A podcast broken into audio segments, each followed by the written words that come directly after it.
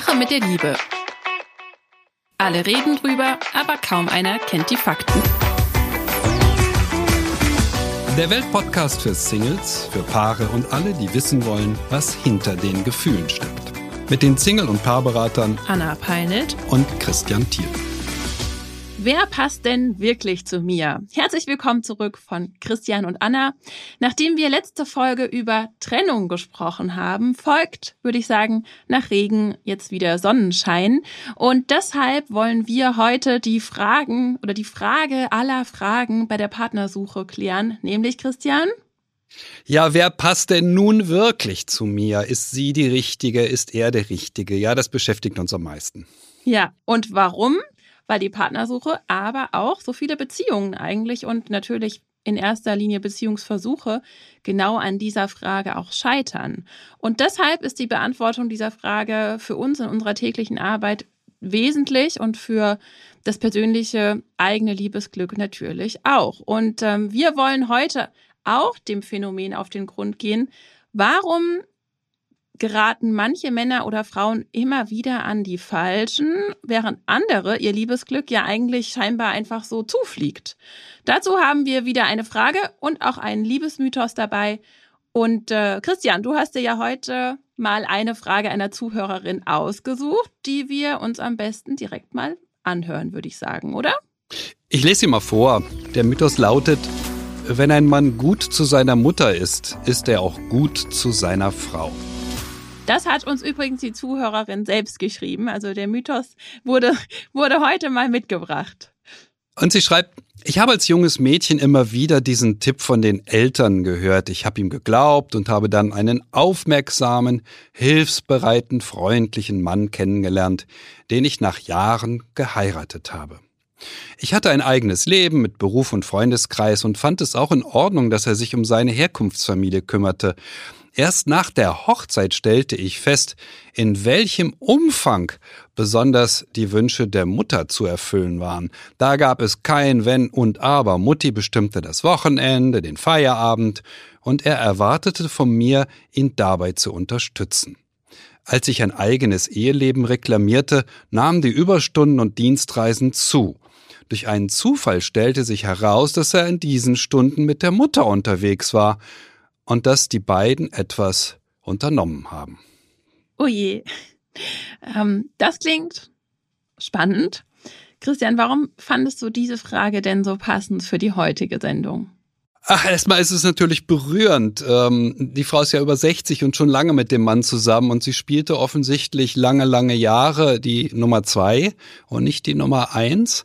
Und es ist insofern auch berührend, weil wir neigen in der Liebe eben dazu, unglaublich vielen Mythen zu vertrauen. Und der Mythos, na ja, ach, na ja, wenn er zu seiner Mutter gut ist, ist er auch zu dir später als Frau gut, ist eben einer dieser Mythen. Der ist zwar alt, sehr alt, aber es folgen heute junge Frauen immer noch diesem Mythos, obwohl sie ihn so gar nicht mehr als Ratschlag bekommen. Ja, das hat mich sehr beschäftigt. Das ist tatsächlich tragisch, dass wir so viele Irrtümer über die Liebe kennen und denen dann folgen und nicht merken, dass wir auf diese Weise in die Irre laufen. Äh, nun mal zurückgefragt, Anna, wie wird's dir denn gehen? Mama ist immer wichtiger. Was sagst du dazu? Ja, da würde ich mich natürlich äh, nicht so wohlfühlen. Wir hatten ja schon einige Male darüber gesprochen, wie wichtig das ist, dass beide Partner, aber noch mal, noch mal mehr wichtig, dass der Mann in der Lage ist, seine Frau, seine Auserwählte, seine Partnerin zu priorisieren. Und wenn da die Frau, äh, die, die Mutter immer wichtiger ist. Also mir würde das Unbehagen bereiten, sage ich jetzt mal.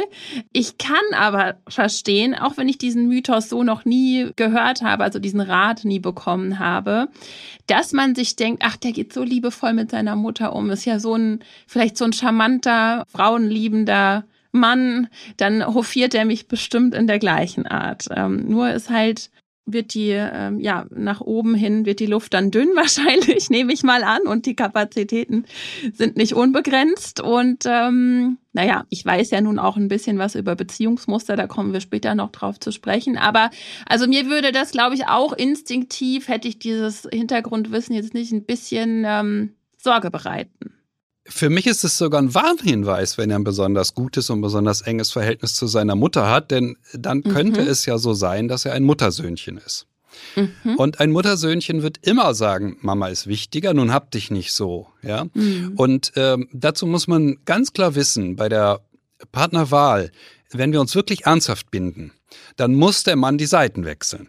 Er ist an seine Mutter gebunden, ja, das ist in Ordnung.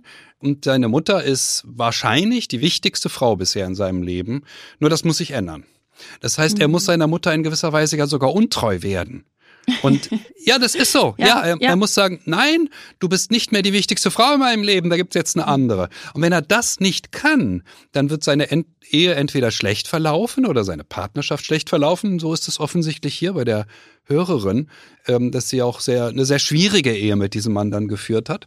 Mhm. Oder die Alternative, es wird aber kurz oder lang, äh, kurz oder lang scheitern, weil äh, die Frau das gar nicht aushält, dass sie nicht die Nummer eins ist, sondern dass Mama immer wichtiger ist. Also wenn Mama immer wichtiger ist, das ist einer der Warnhinweise, gebe ich Frauen gerne mit in der Beratung, sage nein. Die spannende Frage, wir haben ja gesagt, naja, äh, Beziehungsmuster oder Verhaltensmuster bei der Partnerwahl. Die spannende Frage ist ja, warum machen das Frauen? Warum fühlt sich das denn so toll an, ähm, dass er so ein gutes Verhältnis zu seiner Mutter hat? Und der Kern ist oft, na ja, sie hatte kein so gutes Verhältnis mhm. zu ihrer Mutter und dann findet sie das ja so toll, dass er das hatte und damit haben wir gleich zwei Probleme. Er ist nicht nur möglicherweise ein Muttersöhnchen und häufig ist das wirklich, mhm. sondern er hat völlig andere Erfahrungen gemacht als sie. Bei ihm ist ja immer alles supi, nur ja, mit Mama war immer toll und bei ihr nicht. Und das ist einer der Punkte, der bei der Partnerwahl schwierig wird, wenn wir feststellen auf Dauer, mh, hm, der andere versteht uns ja gar nicht richtig. Das heißt, die Frau wird auch nie richtig verstanden vom Mann, weil er sagt ja immer, ach, du hab dich nicht so, du mit deiner Mutter, dass das so schwierig mit der war, das sehe ich ja gar nicht ein. Hm. Genau, das ist ja ähm, das Grundprinzip eigentlich auch bei der Partnersuche, die Ähnlichkeitswahl. Und das beobachte ich tatsächlich auch immer mal wieder, dass Frauen äh, mir erzählen von ihrem schwierigen Verhältnis zu ihrer eigenen Mutter und sich angezogen fühlen von einem sehr guten Verhältnis zur Mutter auf der anderen Seite. Aber du hast es schon genau auf den Punkt gebracht. Man muss sich fragen, wenn da so, eine, so ein Unterschied besteht, kann ich mich immer für das gute Verhältnis äh, von meinem Partner und seiner Mutter wirklich freuen? Äh, kann mein Partner verstehen, dass ich die, das vielleicht nicht habe? Ist das dann, wird das tatsächlich auch meine Ersatzmutti äh, dazu? Führen wir dann so eine ideale Dreierbeziehung oder äh, was suche ich eigentlich? Und Dreierbeziehung ist ein tolles Wort jetzt dafür. ja, also man wird ja dann doch, also man in äh, vielen vielen Familien mit offenen Armen empfangen und das ist auch schön, in anderen aber nicht. Und gerade hier mit der Mutter, ähm, wenn da so ein Konkurrenzverhältnis besteht, da da ähm, gibt's dann eben schon die Nummer eins und ähm, vielleicht wird die Frau akzeptiert und ein Stück weit adoptiert, aber ich glaube, ja, also ich weiß, das geht das das geht meistens schief. Ich habe auch schon von positiven Erfahrungen gehört, aber ich würde auch, wenn ich nicht selbst so ein bombastisches Verhältnis hätte, davon abraten. Und wie du auch selbst schon gesagt hast, was bedeutet das für die, für die Mutter, für, die, für das Verhältnis von, von Sohn und Mutter und auch auf der Seite der Mutter? Kann die Mutter loslassen, selbst wenn der Mann sich dann entscheidet, jetzt habe ich eine Frau. Ähm, das ist ja nochmal die andere Frage. Und dazu müsste eigentlich auch die Mutter in einer guten Beziehung sein, so dass sie dann jemanden hat, mit dem sie eine schöne Beziehung führen kann, wenn der Sohn weg ist. Also viele Frauen halten sich da heute für absolut unersetzlich im Leben ihrer Söhne.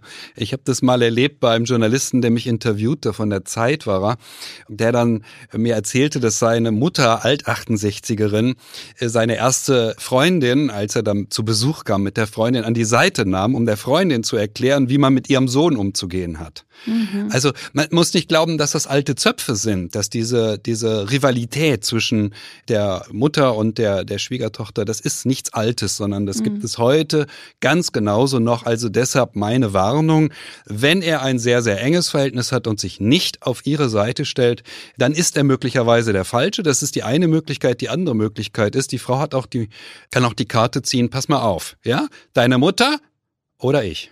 Also sie muss sehr tough sein, um gegen die Mutter zu siegen.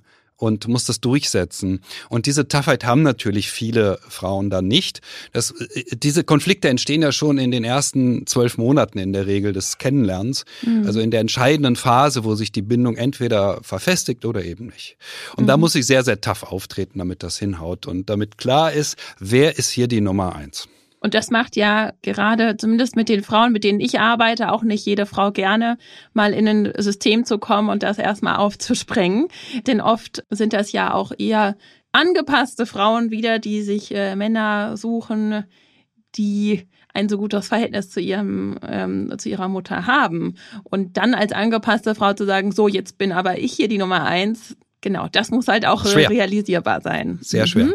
Ja. Ähm, Jetzt haben wir ja die Frage, wie, was bedeutet das jetzt aber für den Anfang? Also jetzt sind wir eigentlich ja noch auf der Partnersuche. Wer passt jetzt wirklich zu mir? Wie erkenne ich jetzt denn, ob ein Mann so ein Muttersöhnchen ist? Die Mutter sitzt ja im besten Fall nicht schon beim ersten Date mit dabei. Hätte diese Frau denn eine Chance gehabt? Möchte ich jetzt mal für Sie fragen. Hätte sie eine Chance gehabt, das früher zu erkennen, ja. dass das ja. ähm, Definitiv hätte sie. Ja. Hätte sie. Äh, allerdings äh, unter bestimmten Bedingungen. Eine der Bedingungen ist, ja, dass die ersten Dates nicht so verlaufen. Ach, ich erzähle mal von meinem letzten Urlaub in Vietnam und er mhm. sagt, ach, und ich war in Kambodscha und dann reden die die ganze Zeit über ihre schönen Fernreisen und über ihre Hobbys. Ja, mm, ja, das ist so, äh, das bleibt an der Oberfläche. Das sind Dinge, die sind uns wichtig, das verstehe ich. Trotzdem ist es die Oberfläche. Wir müssen bei Dates viel weiter in die Tiefe gehen. Also, wo kommst du her? Wo bist du aufgewachsen? Hast du Geschwister? Und versuchen ein bisschen das Gespräch in Richtung Herkunftsfamilie zu lenken, um mhm. zu verstehen, wie ist denn mein Gegenüber aufgestellt? Wie, wie war seine Kindheit, seine Jugend? Ist er da mir ganz ähnlich? Oder ist er grundsätzlich anders als ich selber? Und das sind die Punkte, an denen es ja dann schwierig wird. Also herauszufinden, dass das ein Muttersöhnchen ist, das ist was ganz, ganz Einfaches, wenn man die ersten drei, vier Dates die richtigen Fragen stellt. In meinen Augen ist das was Einfaches, aber mhm. die meisten Menschen tun es leider eben nicht. Das wäre jetzt natürlich schon, wenn wir jetzt Ratschläge verteilen wollen, sagen wollen, was raten wir denn, ja? Geht bitte in die Tiefe mit euren Gesprächen. Und mhm. nicht, er hat mich den ganzen Abend zum Lachen gebracht. Ach, war das lustig. ja, das ist das, was Und wir haben so viele, so viel Gemeinsamkeiten im Filmgeschmack. Ja. ja, super, toll. Aber Partnerschaften werden nicht im Kino geführt, äh, auch nicht von Netflix, sondern Partnerschaften erfordern, dass zwei Menschen halbwegs ähnlich gestrickt sind, charakterlich, mhm. damit sie Bestand haben können. Und hier sind wir ja beim erlernten Beziehungsmuster. Also das klärt auch so ein bisschen die Frage, warum geraten manche Männer oder Frauen immer wieder an die Falschen?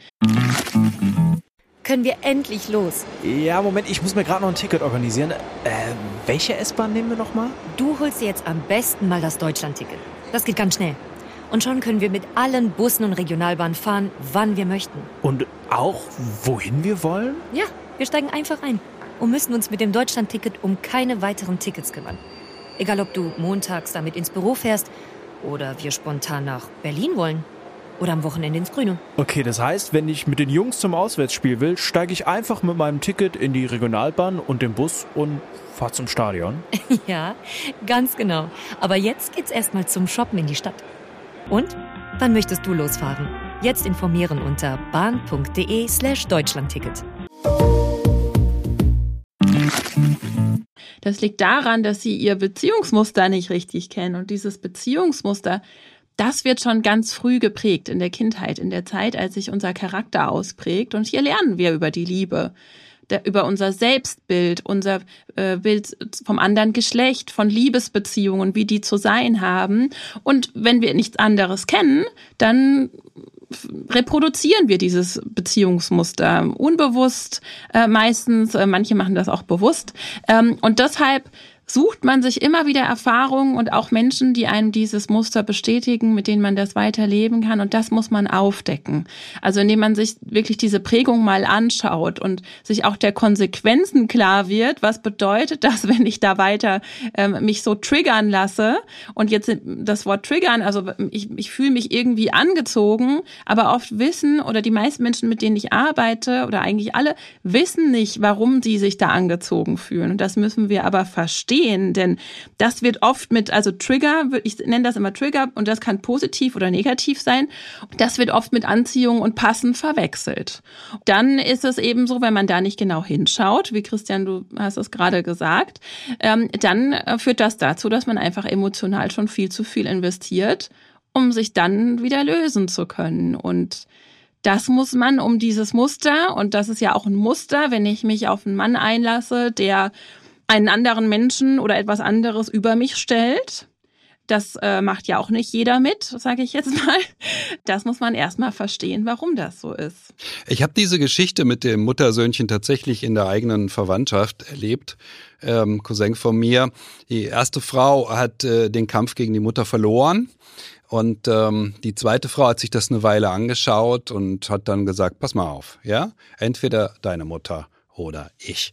Und da hat sich der Sohn gegen seine Mutter entschieden. Es war natürlich ein schwerer mhm. Kampf, ein innerer Kampf. Na gut, ich setz, stelle mich auf die Seite meiner Frau. Diese Härte muss man wirklich erstmal haben. Das ist nicht selbstverständlich. Mhm. Und Frauen müssen auch verstehen, dass sie es sind, die das besser verstehen.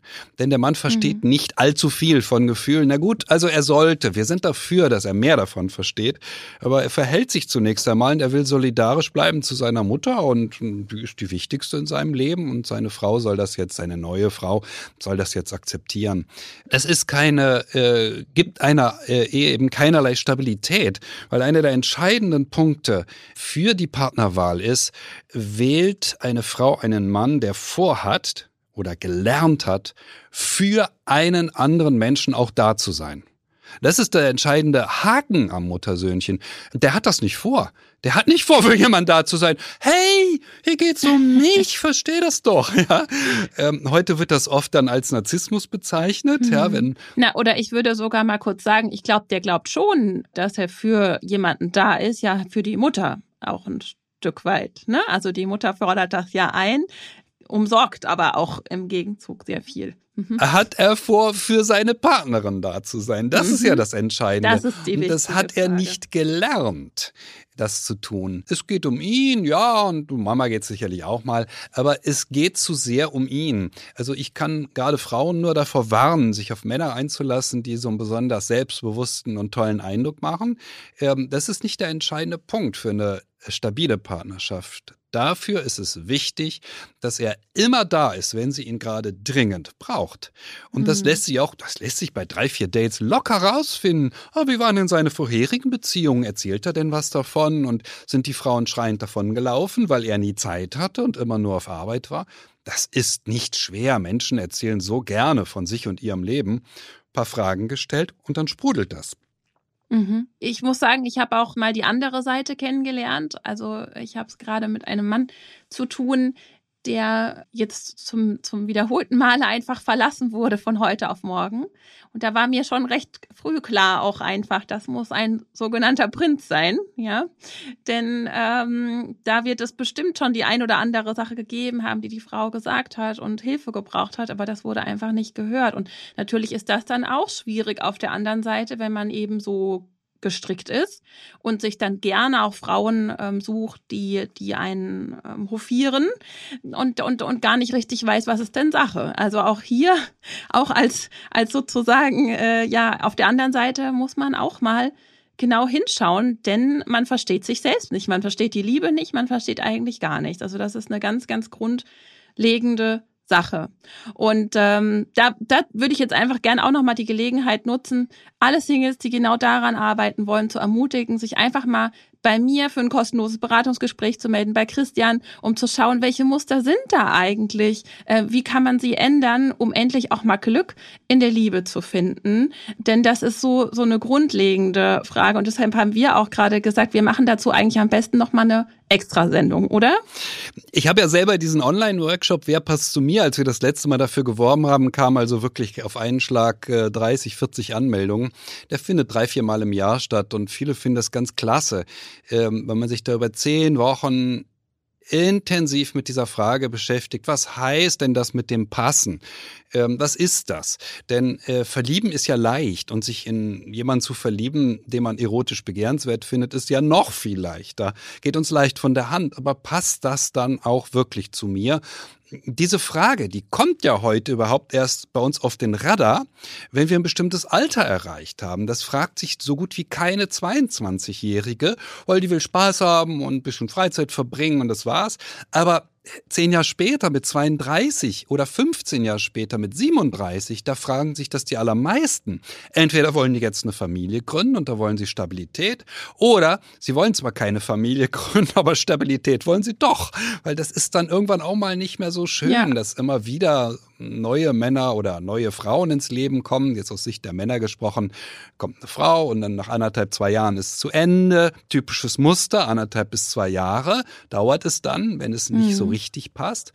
Ähm, deshalb finde ich diese intensive Beschäftigung mit der Frage, wer passt denn nun wirklich zu mir sehr, sehr wichtig. Also wer auf meine Homepage geht, singleberater.de, der sieht die Termine auch für diesen Online-Workshop es ist eine sehr niederschwellige Hürde, äh, den mitzumachen und mal wirklich sich der Frage zu stellen, wie kann ich mein Liebesleben so ein bisschen pushen. Ich nenne das dann immer auch ein bisschen, bisschen salopp, das Studium der Liebeswissenschaft. Ja, die Menschen studieren alles Mögliche, Jura, Betriebswirtschaft und so weiter und verwenden eine irre Zeit und Energie auf diese Studiengänge. Aber in der Liebe soll es eben von alleine klappen und das ist nicht realistisch.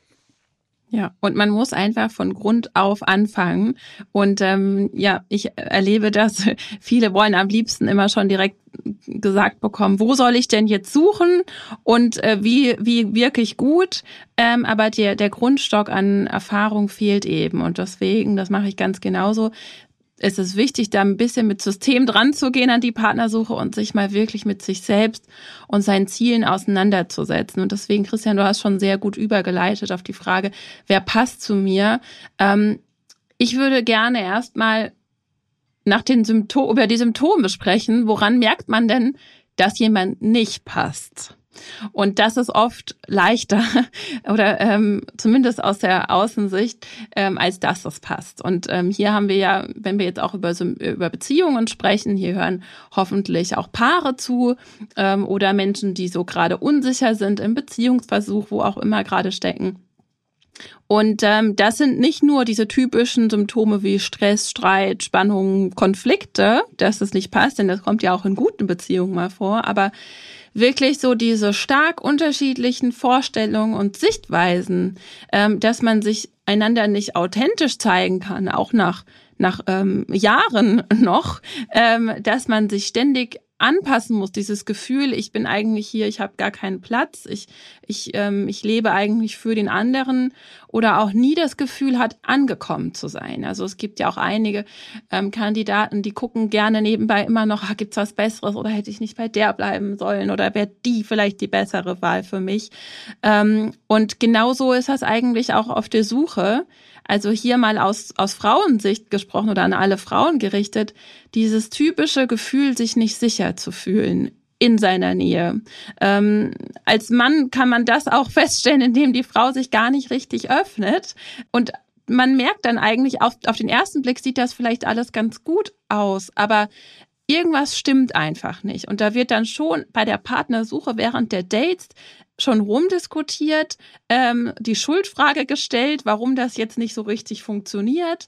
Ähm, auch äh, dann natürlich im Beziehungsversuch geht das genauso weiter. Und da sind schon von Anfang an Zweifel involviert, obwohl man ja eigentlich so verliebt sein müsste. Also eine schöne Beziehung sollte eigentlich mit dem großen Gefühl der Verliebtheit anfangen und nicht mit den eben genannten Symptomen. Und wirklich, dass man sich nicht richtig einlassen kann, ähm, das Gefühl hat, emotional ist mir das zu ein hohes Risiko Risiko. Das Vertrauen ist einfach nicht da. Das beobachte ich immer wieder.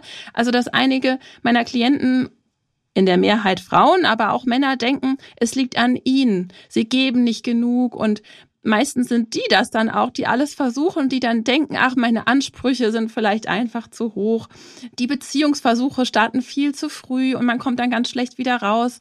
Und ähm, ja, also das ist so mal, um, vielleicht erkennt sich jetzt hier der ein oder die andere schon wieder und, und erkennt, okay, das ist vielleicht bei mir ein Thema, also passt es nicht so ganz oder hat bislang nicht so ganz gepasst. Ich schließe da mal an, weil du hast das sehr schön jetzt gesagt für die ersten Dates.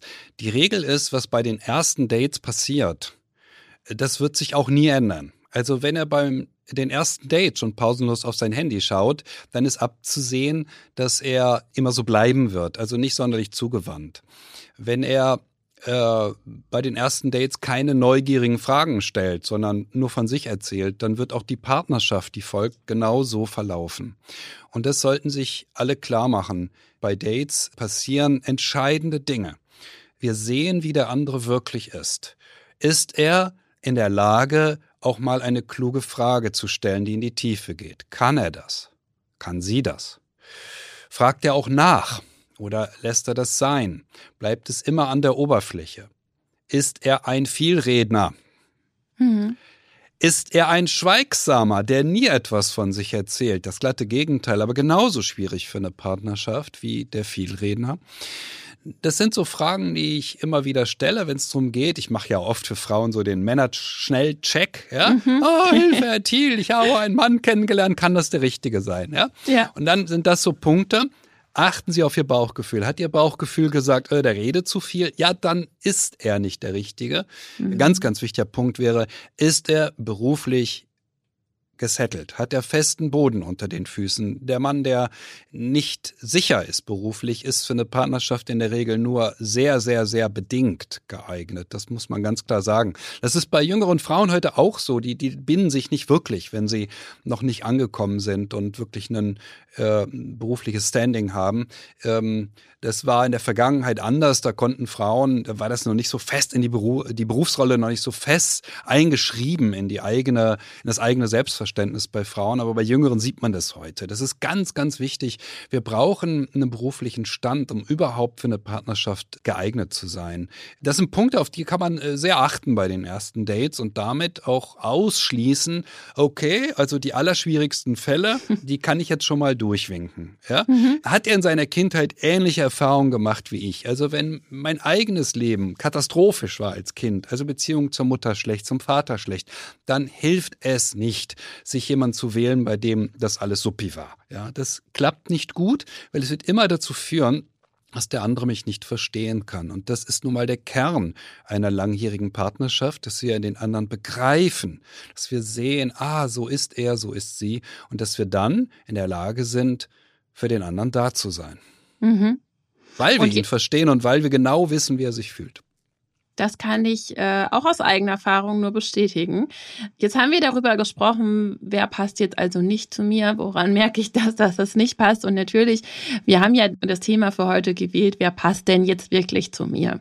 Christian hat äh, gesagt, wie intensiv er das macht und ich mache das genauso.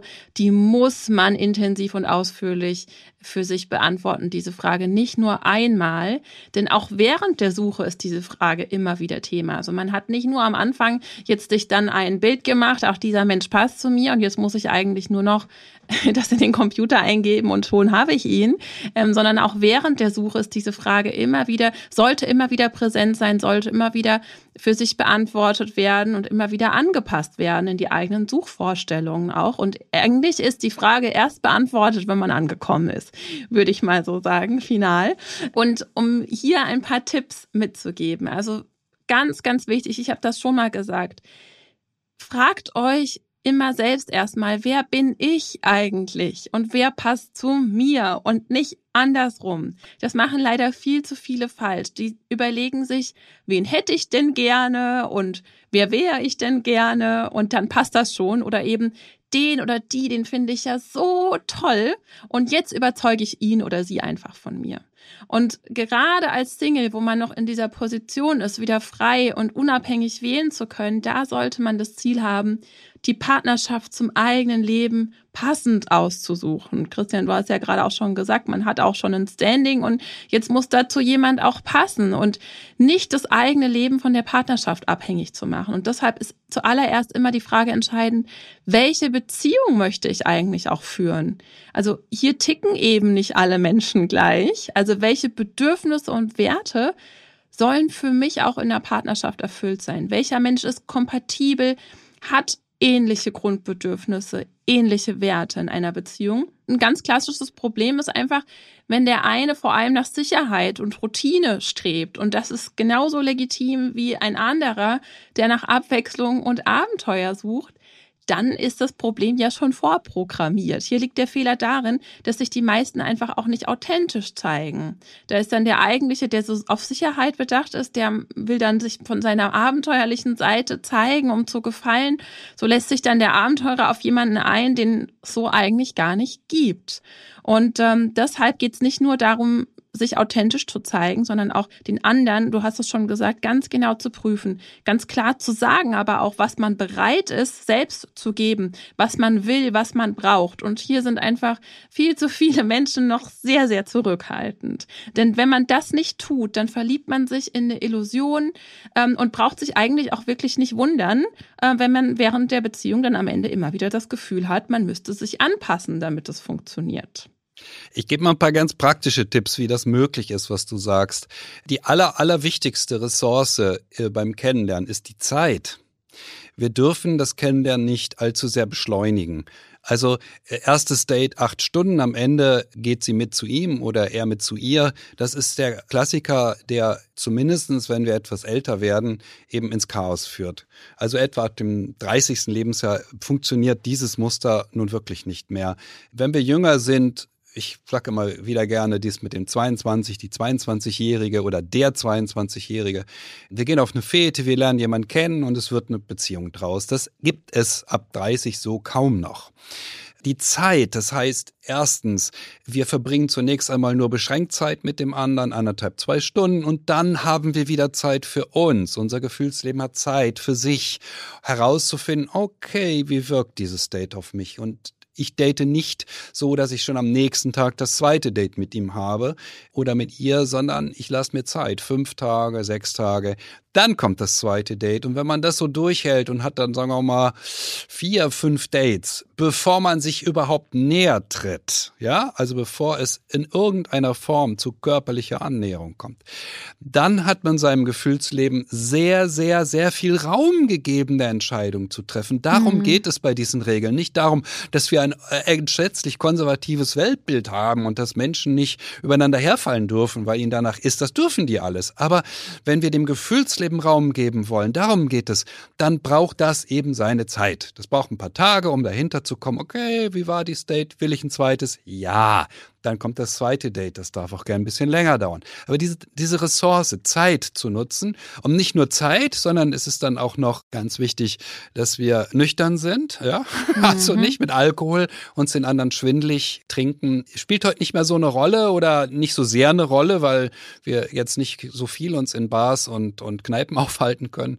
Aber auch so merkt man das durchaus, wenn, wenn man hört von Dates, naja, dann hat er eine Flasche Wein mitgebracht. Genau, Picknick ja, mit Wein. Picknick mit Wein. Nein, okay, okay, okay. Ja, ich warne immer ganz sehr davor, weil man kann sich jemanden sehr schwindelig äh, denken. Und äh, schwindelig denken heißt eben im Kern, ich übertöne die warnende Stimme meines Gefühlslebens durch Schnelligkeit, durch Alkohol oder durch beides und durch die irren Hormongaben, die damit einhergehen, dass ich ihn dann schon mal küsse oder mhm. vielleicht auch mehr. Ja, mhm. ähm, davor warne ich ganz, ganz sehr. Also wer eine stabile Beziehung will und unbedingt will, ja, der küsst ihn, sobald er verliebt ist oder sie, sobald er, er verliebt ist, aber nicht vorher.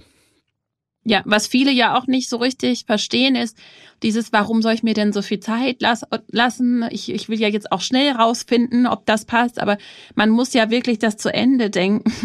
man spart sich ja so viel Zeit und Frust, wenn man einfach mal zwei Dates länger wartet und äh, genauer hinschaut. Also das geht eigentlich, ähm, die Rechnung geht schon auf, wenn man an die Zeit denkt, gerade wenn man auch, äh, ja, einige Frauen, die zu mir kommen, die möchten jetzt äh, noch schnell Kinder und es ist einfach nicht mehr so viel Zeit. Da muss man einfach ganz besonders sich Zeit lassen, denn der nächste Versuch, der nach hinten losgeht, das kann schon gewesen sein. Je nachdem, wie lange man braucht, um sich wieder zu lösen. Hm, manche brauchen wirklich sehr, sehr lange. Ich habe Menschen, die brauchen im Minimum, wenn er völlig unpassend ist, neun Monate. Ja. ja. und dann sind sie endlich von ihm weg. Und dann brauchen sie wieder mhm. neun Monate, um wieder ja. die Nase über Wasser zu tragen und zu sagen, okay, jetzt traue ich mir den nächsten Versuch zu. Das sind anderthalb Jahre verflossen. Ich habe auch schon Beratungen gehabt, da hat eine Frau zweieinhalb Jahre mit einem Mann verbracht, der noch nie wirklich zu ihr passte und mhm. ist wenn sie dann endlich wieder auf die Suche geht, dem Punkt, an dem sie möglicherweise keine Kinder mehr bekommen kann, denn jetzt schon vier Jahre näher gekommen. Und das ist ja. natürlich dramatisch in meinen Augen. Also wir verschwenden keine Zeit, wenn wir uns Zeit lassen. Wer nur seinen Spaß will, der will so nur seinen Spaß. Ich habe da wirklich überhaupt kein Problem damit. Das darf man auch. Das ist ja, ja erlaubt, ja, auch in diesen Zeiten. Ja, man darf zu Tinder gehen und sagen, ich brauche einen Lover. Ist erlaubt, ja. Aber das führt eben zu genau dem, was es ist zu einem Lover und das ist, hat ein Verfallsdatum und das war's. Ja, kann eine ja. schöne Erfahrung gewesen sein und das wünsche ich jedem. Das ist eine schöne Erfahrung, ist keine schlechte. Aber wer eine stabile Partnerschaft sucht, braucht tatsächlich, das ist ja so, wir müssen ja die Forschung hier auch wieder mal zu Wort kommen lassen. Also das ist Stand der Forschung. Je mehr Dates ein Paar hatte, bevor es sich einander, bevor es einander näher tritt, desto stabiler und glücklicher ist die Partnerschaft. Ja, und da zählen vier Dates sind besser als drei, fünf Dates besser als vier und sechs Dates sind besser als fünf. So, das ist Stand der Forschung. Das ist kein alter Zopf und kein, ach nein, ich bin jung und ich darf das. Natürlich dürfen wir das. Es ist aber nicht zielführend. Und es ist auch okay, wenn man nicht am ersten Date, wenn nach dem ersten Date schon voll vom Hocker gerissen ist. Und denn alles andere, ich habe es vorhin schon gesagt, ist ja dieses, dann bin ich getriggert und vielleicht aber auch, weil ich dem so, weil das mein Muster ist, weil ich gern jemanden von mir überzeuge und dann fühlt sich das so gut an, dass ich das geschafft habe. Und dann sind wir irgendwo drin, ähm, ja, wo wir gar nicht landen wollen. Die meisten wählen dazu heute eben äh, ein Kriterium, das zwar wichtig ist, nämlich die erotische Anziehung, und entscheiden sich im Grunde nach der Frage, habe ich mich erotisch ja. zu ihm hingezogen oder zu ihr hingezogen gefühlt. Man muss in dem Fall tatsächlich die Männer jetzt mal als die ersten Verdächtigen nennen, weil das ist das wichtigste Suchkriterium des Mannes. Man sagt immer so salopp, sieht sie gut aus, ja, aber das heißt ja im Kern, er fühlt sich erotisch zu ihr hingezogen. Punkt. Mhm. Und das ist das aller, allerwichtigste Suchkriterium, das Männer haben. Daran entscheiden Männer in der Regel sich für eine Frau. Und ähm, diejenige, die hinschaut und sagt, ähm, passt es auch, ist fast immer die Frau. Die schaut genauer hin. Deshalb bekommen wir Männer ja auch bei dieser ganzen Partnerwahl deutlich mehr Körbe, als Frauen sie bekommen. Zum Glück, ja, achten Frauen da mehr drauf und ich munter natürlich alle Klienten auch, es zu tun und sage, passen Sie auf, ja, schauen Sie genau hin. Nur in der Realität da draußen sind es fast immer die Frauen, die genauer hinschauen und sagen, nee, passt doch nicht. Das kann auch schön sein. Also gerade wenn man gerne eine selbstbestimmte, selbstbewusste Frau ist und sein Leben bewusst in die Hand nimmt, dann warum nicht auch bei der Liebe? Denn das ist so zentral. Und hier wirklich sich dieses, auch wenn es irgendwie traurig ist, weil es eben nicht diesem Märchenbild entspricht, von, wer, von wegen ich werde gefunden, hinzuschauen, ja, Verantwortung zu übernehmen für das eigene Liebesglück und äh, sich dieser Aufgabe zu stellen, zu wählen und die, sich der Auswahl bewusst zu sein und eben nicht unter Wert zu verkaufen. Denn dann kommt man auch eher da an, wo man hin möchte, wenn man weiß natürlich, wo man hin will. Das ist nochmal eine andere Frage. Aber um nochmal zusammengefasst, also zu sagen, was, was können wir unseren äh, Zuhörerinnen, unseren Zuhörern jetzt mitgeben? Erstmal möchte ich sagen, die intensive Auseinandersetzung mit der eigenen Persönlichkeit ist absolute Grundlage. Das hilft nicht nur für die Liebe, das hilft fürs Leben allgemein.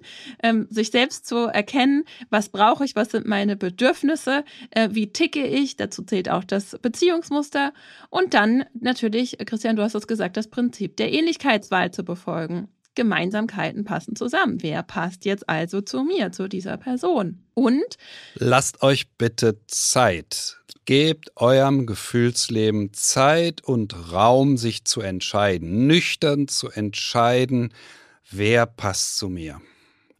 Keine irren Hormongaben, die mit der Sexualität einhergehen und keine immer noch sehr hohen Hormongaben, die damit einhergehen, dass man ihn schon mal geküsst hat, geguckt hat, wie das ist.